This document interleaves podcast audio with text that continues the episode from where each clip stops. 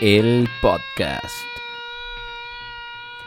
Pues qué gusto de nueva cuenta poderles traer un episodio a todos ustedes. Venimos de una semana de unas semanas bastante subversivas, ¿no? Cuestionando mucho de lo que el más media o la generalidad del mundo nos da por sentado como lo bueno y lo correcto. Eh, pues eh, ahora no va a ser un episodio diferente. Vamos a hablar sobre El Mundo Feliz, esta novela de Aldous Huxley, escrita, si no me equivoco, en 1932. Así que seguimos subversivos. Qué bueno que esto no es la Rusia de los años 30, donde te podían matar por rezar. O España de la misma década donde te podían matar si no rezabas, ¿no? Qué bueno que ahora ya nos matamos por cosas, eh, eh, vaya, más banales, ¿no? Ya, eh, pues no se castiga tanto pensar. O eso pensamos. No, sí se castiga, pero con cancelaciones, matándonos del el mundo digital. Y pues bueno, vamos a empezar un poquito con este libro. Para algunos les mandé un resumen de vaya, de estos videitos que hacen en YouTube con caricaturas y en minutos te cuentan una historia o las cosas importantes. A lo mejor usted ya leyó este libro hace muchos, muchos años o hace poquitos o hay detalles que se les pasan. Y escogí este libro porque fue día de la ONU.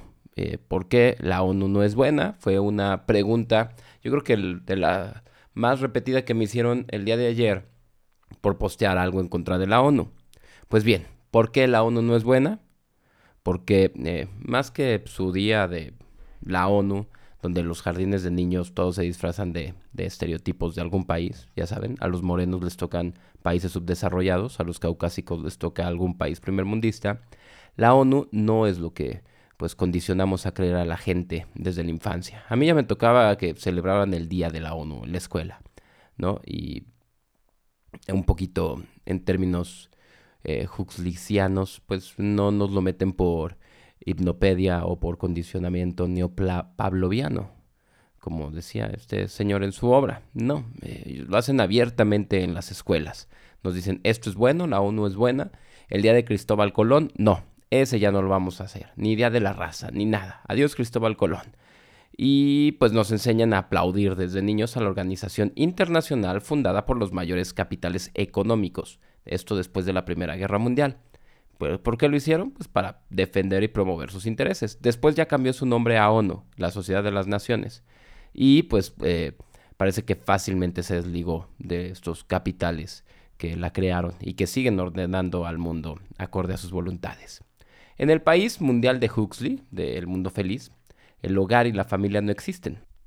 ¿Qué tengo yo contra la distorsión de la familia? Mira, no es que esté en contra de que la gente pueda asociarse como le dé la gana, que al final lo van a hacer, le guste a unas personas o no. Es más bien el riesgo de que se pierda el valor social que tiene la familia que procrea, la que mantiene a la especie, eh, forma la sociedad, la que es resguardo de los valores. Por eso es que la Agenda 2030 se le llama también el reseteo cultural, porque es quitar los valores que se heredan a través de la familia y eh, poner unos nuevos, unos valores postmodernos que la ONU dicta en esta agenda. El derecho a la felicidad, que es el tema central de este libro, ¿no? que es a través de reprimir un mundo que vive eh, pues ya reprimiendo cualquier sufrimiento, cualquier incomodidad, alejando de nosotros todo lo que no nos gusta, todo lo que nos incomoda. Eh, la felicidad también como algo que se consigue sin reprimir o al no reprimir la sexualidad. No es en nada diferente, lo que escribía Huxley en la década de los 30, a los derechos sexuales comprendidos en la Agenda 2030. Eso es lo que a mí me sorprendía, cómo Huxley desde entonces ya sabía a lo que íbamos. Y esto pues es lo que promueve la ONU. La ONU de hecho dictó el Día de la Felicidad, así por sus huesos, el 20 de marzo de cada año.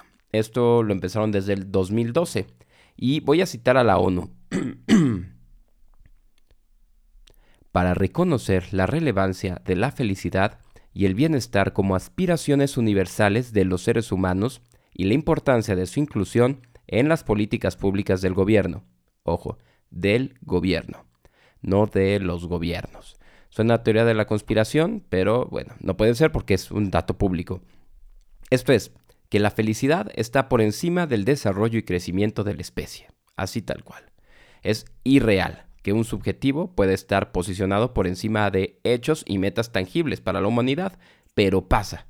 Ahí está la realidad superando la ficción. Y el hecho de que el gobierno tenga que echarse a la espalda la felicidad de su gente es también otro irracional total, otra manía de control. El gobierno entonces debe explicarme y dictarme cómo ser feliz. A ver, de entrada, ¿podría ser posible que el gobierno me diga cómo ser feliz? O no. Para mí, evidentemente, no puede el gobierno decirte, ten, eres feliz por derecho, sé feliz. Si no, yo soy un mal gobierno. Claro que no. Pero lo que sí puede un gobierno es castigar la disidencia. En este caso es castigar al que no sea feliz. ¿Mm? En esta novela de Aldous Huxley nos lleva también a meditar sobre las famosas distopias, ¿no? Cuestionarnos si estamos ya en una de ellas o permanecen en el mundo de la literatura ficticia. Un mundo feliz tendría una obligada comparación con 1984 de Orwell, siempre. Es más, en las pedas de pseudointelectuales, cuando alguien habla de esto, sale el otro libro, ¿no? Hablas de uno y sale el otro. Hablas de águila, sale sol. Hablas de derecha, sale la izquierda. Pero estos dos libros no están tan diferenciados. Eh, en sí, en el fondo, no es tanto. Fue primero El Mundo Feliz de Huxley antes que el de Orwell. Pero las dos son reconocidas como eh, las mejores obras futurísticas a partir de las amenazas políticas e ideológicas del siglo XX. En ambas, sus autores eh, permiten flexibilizar en los conceptos teóricos y políticos de los sistemas que critican para llevarnos al absoluto y a situarnos en este escenario eh, dentro de una sociedad que a través de una vida y situaciones y sentimientos de sus personajes hacen entendibles las bases ideológicas detrás de los discursos políticos. ¿Qué acabo de decir? Simple y sencillamente que eh, haces una novela para que entendamos el entorno y las consecuencias de vivir en el mundo que eh, las bases ideológicas están proponiendo. Si se cumplieran, ¿qué pasaría? Y es que esto es más sencillo en novelas porque la gente no vivimos en teorías y siempre va a ser más fácil aprender algo por experiencia o más bien por la empatía, ¿no? Eh, puedes hacer empatía en las vivencias de alguien que admiras. O dicho de otra manera, más literaria, para sufrir por empatía hay que estimar. Si no hay simpatía, la compasión, la comprensión y la solidaridad se vuelven todas una lástima. Esto es interesante, por eso un personaje tiene que primero hacer como que te guste y ya después va a haber eh, pues una, una empatía cuando lo admiras. Pero bueno, centrándonos en el mundo feliz de Huxley, nos encontramos en una nación global, con un gobierno mundial, que rige todo bajo el lema comunidad, identidad y estabilidad. Cuestiones aún vigentes en los discursos políticos globalistas, ¿eh? Todo no lo está inventando José. Hay tres formas eh, de ver estas virtudes políticas seleccionadas por el autor. Uno, como respuesta al clima inestable y de apertura al comercio y detonación de la migración que dejaba la Primera Guerra Mundial. Eh, otra es como algo que podría advertirse tras el análisis efectivo de los discursos que habían en las ideologías, o inciso C, ninguna de las anteriores. Una casualidad. Que si hacemos un ejercicio así bajo la, navaja de Ocamp, ¿qué cree usted que es más económico, más sencillo de que pase? ¿Una casualidad de tres palabras entre todas las que existen? ¿O alguna de las primeras dos opciones? Eso usted lo elige. La idea de un gobierno mundial eh, sigue latente y es para muchos un sueño y para otros una pesadilla, como el K-Pop. De verdad, hay gente que ama tan insufrible evolución del pop. El argumento que derrumba todo sostén de gobiernos globales está dado desde Aristóteles. Él, así ya, en su ¿qué? 300 siglo 3 a.C., relató la evolución de la conformación social. Y él decía que los seres humanos, como no son autosuficientes, se asocian en familias o mantienen la familia, vaya, ¿no? Esa asociación, las cuales, o sea, las familias no son todavía autosuficientes y entonces se congregan y forman sociedades. Y estas sociedades, por necesidades en comunidades, ya en ciudades, ya en estados, donde las reglas y la autoridad para convivir con sus miembros, eh, pues de manera justa, de manera ordenada, deben surgir de sus miembros y no de autoridades globales, o sea, no de algo externo es el derecho, así como ellos se conforman de adentro para afuera, se tienen que regir de adentro para afuera. Usted me podría decir que es que la pandemia develó la necesidad de autoridades globales, pues está la naturaleza global del problema. Y también podría decirme algo así como que el bien global está por encima del individual. Eh, podría sostener la misma situación para la ecología, la seguridad, la salud y varias otras cuestiones. La cuestión sería, ¿quién nombra a la ONU autoridad? Su historia relata que fue creada por poderes, les decía yo, de capital, para eh, intereses de sus capitales y no por ciudadanos, ni para mejorar los intereses sociales, ni nada. ¿Quién nombra a la OMS autoridad en materia de salud? Y lo mismo Greenpeace, ¿eh? la Interpol. Hay que ver las razones y los fines por las cuales se formaron estas asociaciones y organizaciones. Eh, pero bueno, sin ir más al fondo, la ONU fue formada primero como la Sociedad de las Naciones, de lo que me va a meter más a fondo cuando hagamos el episodio de Bilderberg. pero bueno, desde 1919 fue creado esto y no fue hecho por familias ni por gobiernos, sino por poderes capitales. Que haya sido en la Primera Guerra Mundial, pues tiene importante relevancia. Bueno, ellos no le decían eh, Primera Guerra Mundial en ese entonces, le decían la Gran Guerra. No sabían que venía otra mucho peor. Es como cuando salió la de Legalmente Rubia, que todavía nadie se esperaba que viniera otra todavía peor. Bueno, así es, siempre hay gente capaz de crear una secuela mucho peor y más dolorosa. Pero el caso es que estos poderes económicos aprovecharon que las naciones estaban débiles y pues crearon una sociedad de naciones por encima de ellos. ¿Por qué? Porque ¿quién manda? A ver, ¿por qué nosotros eh, nos sometemos a cumplir la Agenda 2030? Ya lo hemos dicho, porque debemos dinero. Y que cuando nos presta dinero el Fondo Monetario Internacional, el Banco Mundial, pues dentro de los requisitos está cumplir, implementar la Agenda 2030. Así es como se imponen. Así es como se imponen la ONU, ONU Mujeres, eh, los mensajes de UNICEF y los demás. Pero bueno, los ciudadanos del mundo, que es curioso este término también porque este mismo se plantea en la Agenda 2030, nacen en laboratorios. Así empieza el libro, cuando un grupo va a este eh, pues, centro de, fertilización y de, procreación, porque ya la gente dejó de nacer en, en eh, vaya, en familias, no hay familias, se logró separar la familia. Eso Huxley ya lo sabía porque el socialismo siempre ha querido acabar con la familia, porque es el único, la única institución a la que no puede entrar. Entonces, si tú quieres controlar todo y meter tus mensajes y cambiar las costumbres de la gente y hacer reseteos culturales, tienes que acabar con las familias. Porque sean buenas o malas sus tradiciones, lo que te enseña tu familia es lo que cargas toda tu vida. Y bueno, estos eh, laboratorios, eh, pues no es solamente un avance tecnológico que ya nazcan así. No, eh, es un alcance del gobierno mundial, pues su herramienta para crear la nueva sociedad, lo explica Huxley. Que yo creo que él bien pudo entender que eh, Saint Simon, eh, La Salle, el mismo Marx, eh, pues habían adquirido esta idea platónica que está plasmada al final de la República, de una sociedad libre de familias, desde, desde el concepto de familia. La familia, les digo, es enemigo del socialismo, puede ser esta institución conservadora de valores. Ah, mira, dije conservadora de valores. Aunque hasta el momento, pues, se mantiene como un núcleo de pues, tradicional, social, irreemplazable.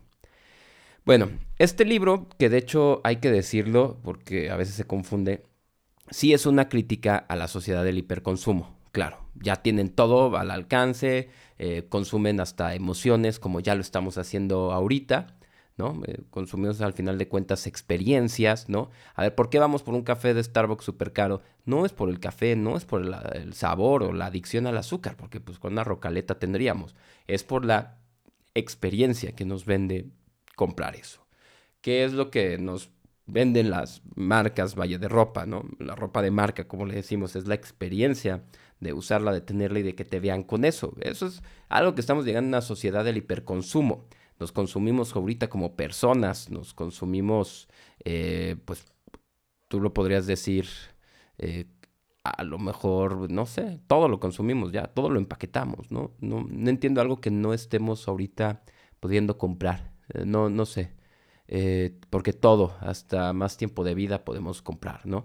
Y creo que el tema no es el comprar todo, la cantidad que compramos o el desperdicio, ¿no? Sino Sí, porque, a ver, si yo pienso un poquito en la época de los ochentas, eh, pues una secadora de pelo gastaba como cinco refrigeradores de nuestra época, ¿no? O no sé, yo estoy seguro que los el coche que usaba mi papá de joven gastaba lo que 10 coches ahorita, con su motor súper ineficiente, pero que le daba los caballos de fuerza que querían para mover una eh, pues, carrocería mucho más pesada, ¿no? No, el tema es eh, ni siquiera la contaminación, ¿eh? Porque ahorita dije cosas que tenían que ver con combustible fósil o cosas así. No, porque un buen manejo de residuos, eh, así, con países como ahorita que ya tienen crematorios eh, que hasta producen energía de eso y los grados de contaminación o la contaminación que emiten sus crematorios es casi nada, pues podrían estar libres de esta ecuación, o justificar cualquier conducta de consumo. Eh, pero no, lo que ilustra aquí Aldous Huxley es cómo la gente está, al igual que nosotros, ya consumiendo experiencias y emociones libremente. Los cuerpos de los hombres y mujeres también se consumen como si fuera una experiencia más. De hecho, allá en, el país este del, mundo feliz, pues eh, la, libertad sexual es un valor que tienes que tener como dentro de tu moral. O sea, no puedes enamorarte, tienes que nada más consumir a las personas y ya, así, como si fuéramos simple objeto y nada más. Tener una pareja sexual nada más, pues está mal, ¿no? Es así como que tienes que tener esta libertad. Y esto es algo parecido a lo que ahora vivimos, así sin ir más lejos, ¿no? O sea, ya pasamos de la cosificación, o más bien el objeto ya está dejando de ser el fin, se devalúa aún más, ¿no?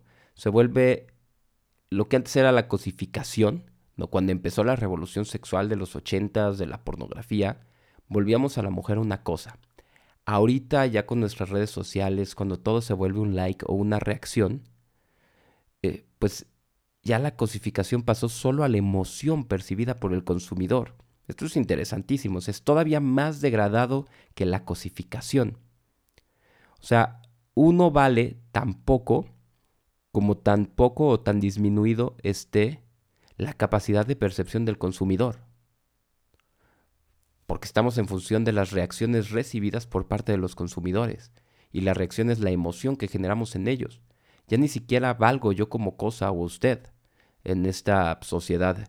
Creo que aquí hemos rebasado lo que Huxley hacía. Eh, porque ya ni siquiera es la cuestión sexual. Esta generación actual de jóvenes es la que menos relaciones está teniendo.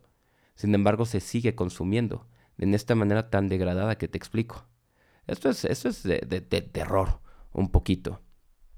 A lo mejor te puede acomodar y... Por, no, no creo que te pueda acomodar, porque el público del, show de José Lu es escaso, el que tiene menos de 18 años. No es curioso, es algo que hemos logrado y lo podemos decir con orgullo. ¿Cuánto vale un like? A ver, ¿cuánto vale una reacción en redes sociales? Creo que la democracia nos da una pista cuando artificialmente da el mismo valor al voto reflexionado que al vendido, por poner dos eh, ejemplos. Así, extremos, ¿no? El que reflexionó el voto, el que pensó las consecuencias que traería y el que lo vendió por lo que fuera. Lo mismo en las redes sociales. ellos han hecho que los contenidos, incluidas situaciones, emociones, imágenes de personas, productos eh, que se anuncien, todo no vale por lo que es, sino por las emociones eh, que generan.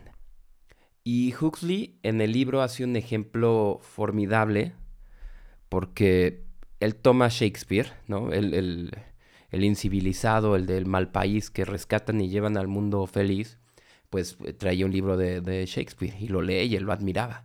Pero Shakespeare en el mundo feliz no vale. O sea, sus palabras acomodadas quirúrgicamente para generar emociones y sentimientos, en estos observadores se vuelve incomodidad, se vuelve repudio, pues, aberrante. Entonces, por eso es que no vale nada. Y eso es un poquito lo que ya está pasando.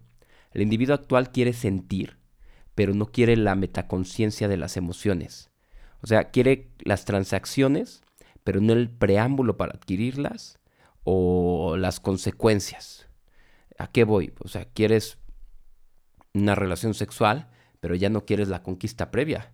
Tinder, acoger y anticonceptivos o aborto, en el caso que se diera. De hecho, el libro ya toca el aborto. O sea, este eh, nativo, pues su madre dice, ¿no? Lo tuve porque no había centros abortivos. El tema del aborto ya existía en esa época. Eh, de hecho, ya existía la primer clínica que fundó Margaret Sanger, que fue la que después terminó siendo eh, Planned Parenthood, la mayor clínica de abortos en el mundo. Y pues bueno, eso es lo que tenemos un poquito en nuestra sociedad actual. Queremos nada más la transacción, o sea, el hecho, el disfrute, pero no queremos eh, la consecuencia, ni el, preámbulo. O sea, queremos el café de Starbucks, pero no queremos saber de pues, si se consiguió eh, con un comercio justo o no, y no queremos engordar después, queremos que sea eh, light, el producto light, sin azúcar, sin grasa. Queremos el sabor del edulcorante, pero no queremos la consecuencia. Esto, eh, pues ya lo estamos teniendo, ¿no? O sea, esto es que decía Huxley, no es muy diferente a como actualmente vivimos. El otro tema de, eh, de, lo que queremos actualmente y que Huxley lo sitúa mejor es esta droga perfecta que tiene el mundo o el hombre del mundo feliz. Se llama el soma, que son vacaciones a la mente de cualquier emoción que uno no quiera tolerar sin importar eh, qué tan necesarias sean las emociones, aunque no sean cómodas para vivir. ¿no? El soma es así como un descanso al cuerpo de cualquier fatiga o ante las fricciones de la rutina diaria. Es también como un café perfecto, ¿no? El café de la mañana perfecto, porque, pero, porque esté así no tiene ningún efecto eh, secundario, ¿no? El soma empieza a ser también un reflejo de todos estos productos que te decía, bebidas light, eh, sin consecuencia, anticonceptivos, abortos, eh, pues también en, la, hasta en la enseñanza ya tenemos somas que son como toda opinión es válida, toda opinión es buena. No es cierto, no toda opinión es buena. A ver, si yo ahorita empezara a hablarle de, no sé, eh, su corazón y los remedios para curarse usted cuando ya tiene eh, está teniendo un infarto, mi opinión no sirve de un carajo. No es buena y no es válida. Si usted tiene una fuga en su casa, tampoco le va a hablar a un cirujano cardiólogo. Eh, por más años que lleve él. Y le habla un plomero. Y el día en que tiene una enfermedad estomacal, al menos que sea una cañería tapada dentro de su interior, no le va a hablar al plomero. No toda opinión eh, es válida, ¿no? Eh, eso es un soma social que tenemos, ¿no? El de validar a todos, decir, ay, no sé, yo respeto a todos.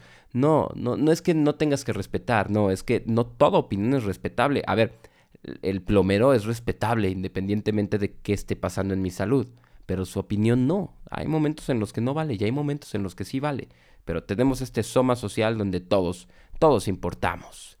Creo que también podría entrar como soma social la imposición moral actual, porque esta también sustenta en librar al individuo de su carga emocional o de la carga emocional de los actos que comete. Vaya, puedo ser lo que quiera y la cancelación, esta cultura de la cancelación va a fungir como la nueva Inquisición que censura y desaparezca de este mundo civilizado que estamos volviendo a quien eh, pues en el fondo está profundizando en la realidad física y metafísica de las cosas.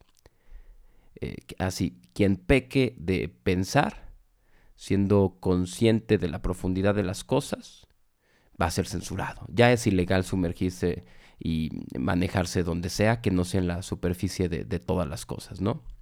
Y si bien esta novela es una crítica a la distopia del hiperconsumo, mm, es más que evidente, creo, que para Huxley hay un mayor riesgo cuando este consumo de emociones se da en un entorno socialista. Y quizás se lo entendió bien antes que muchos, ¿eh? porque, eh, vaya, para cuando él escribe este libro, eh, toda tinte postmarxista, marxista, socialista, comunista y consumista estaban completamente divorciados. Ahora ya se unen porque se entiende que la sociedad necesita consumir, si no, no puede vivir y necesita sentir que consume más que otro o que consume a voluntad, no solamente lo que un sistema le dice que debe de hacer. Por eso es que fallan también, entre otras cosas, estos sistemas socialistas, porque no todos queremos consumir lo mismo, ¿no? Eh, una paradoja con que ahora las producciones sean en masa. De hecho, esto es algo que yo entiendo como que, eh, pues ahora las cosas que consumimos no están hechas para saciar necesidades, porque están hechas en masa y no todos tenemos las mismas necesidades. Entonces están hechas eh, para un simple consumo. Y ahí se va generando esta frustración al no poder saldar necesidades, ¿no? Y entonces necesitas, tienes una frustración que ya nos hemos aprendido que eh, todo se sacia consumiendo algo nuevo y eh, pues es un círculo donde no importa cuánto consumes, no puedes saciar. Eh, Huxley lo vio un poquito así, porque sí lo hace evidentemente este mundo de hiperconsumo en un entorno socialista, que lo dicen ellos, no lo tienen dentro de sus frases que los condicionan desde niños, que todos para todos. ¿Por qué lo hace más que evidente? Yo creo que para que no le quedara duda a nadie. Él escoge los nombres de los personajes principales como Bernard Marx por Karl Marx y Lenina Krohn por Vladimir Lich Ulyanov Lenin. Lenin para los cuates.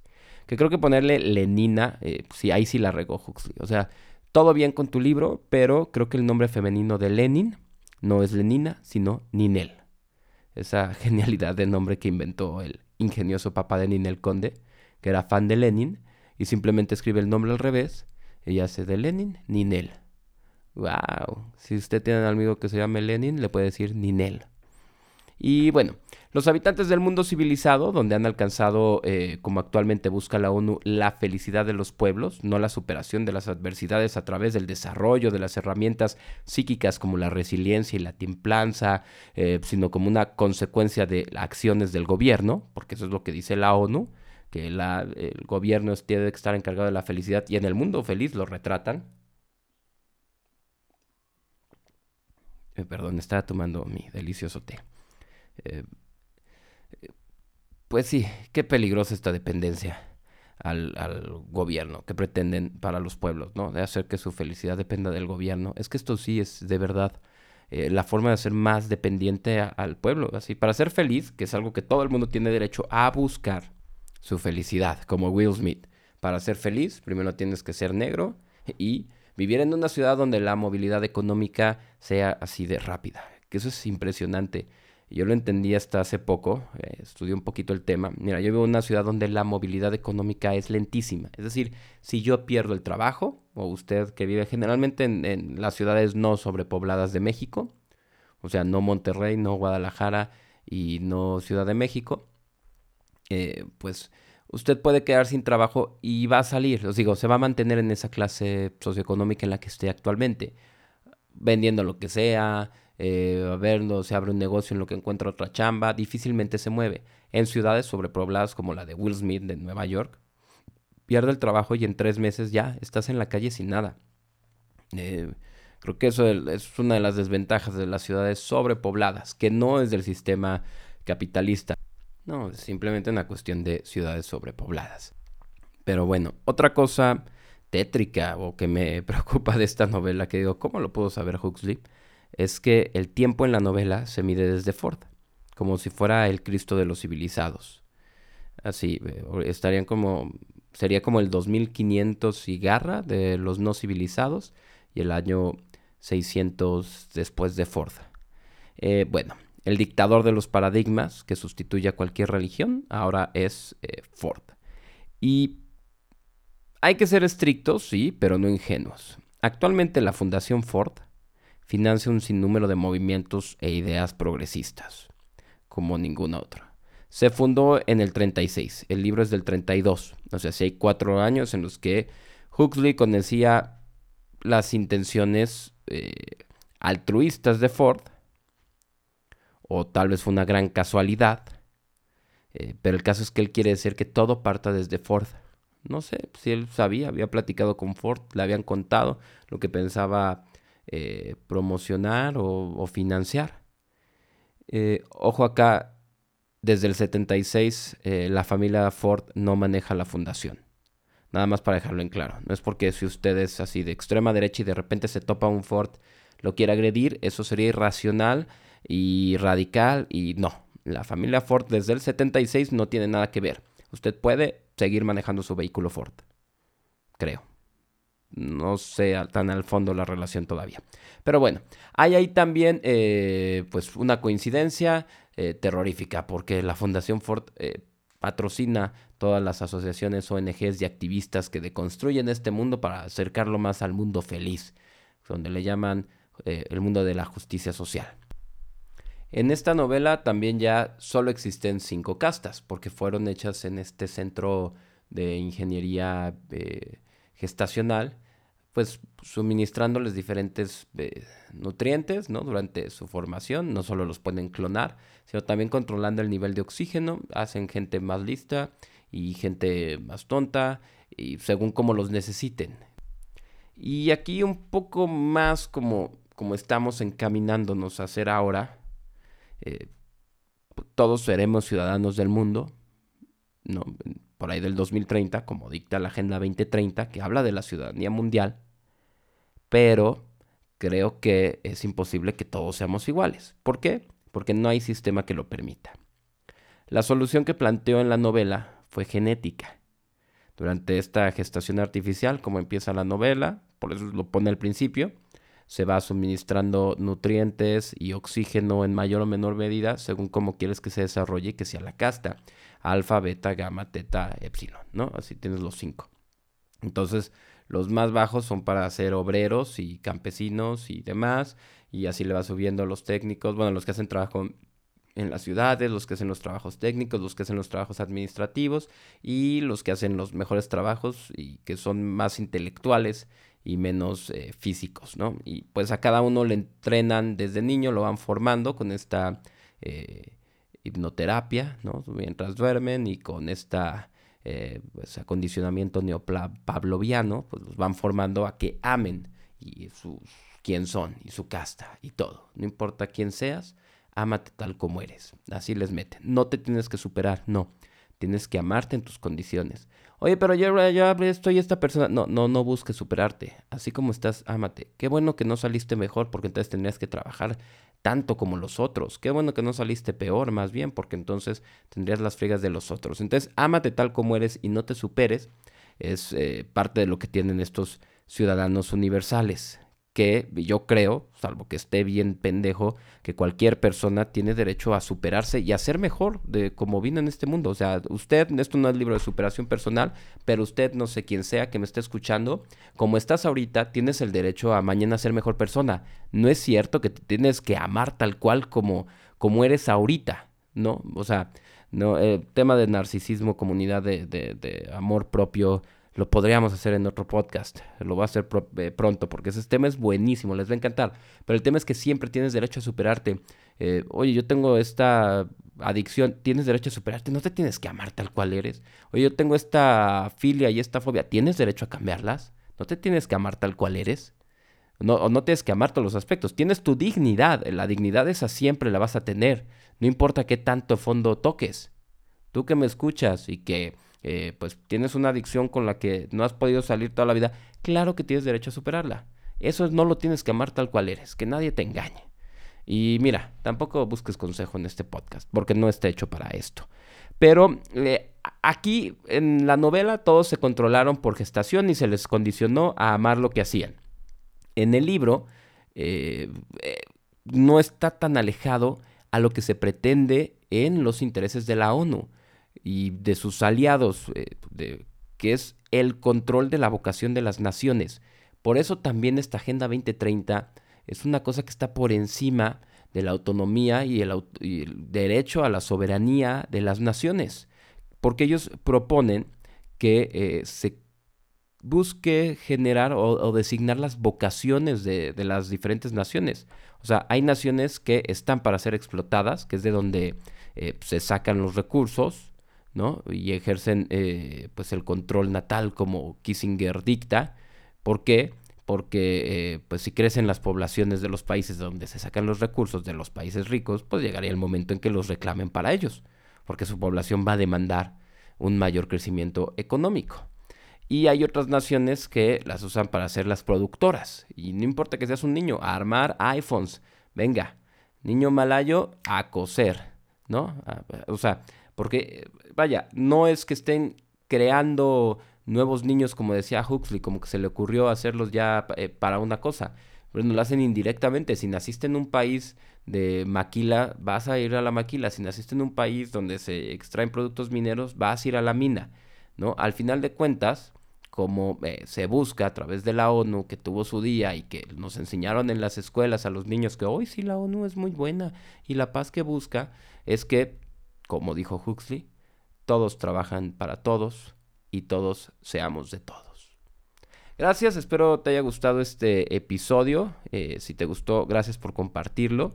Eh, la verdad es que de eso vive, vive este podcast, de que usted lo comparta, de que lo pase en sus grupos de familiares y amigos. Si usted no lo hace, qué poca todos seamos de todos en el podcast. Todos compartamos esto.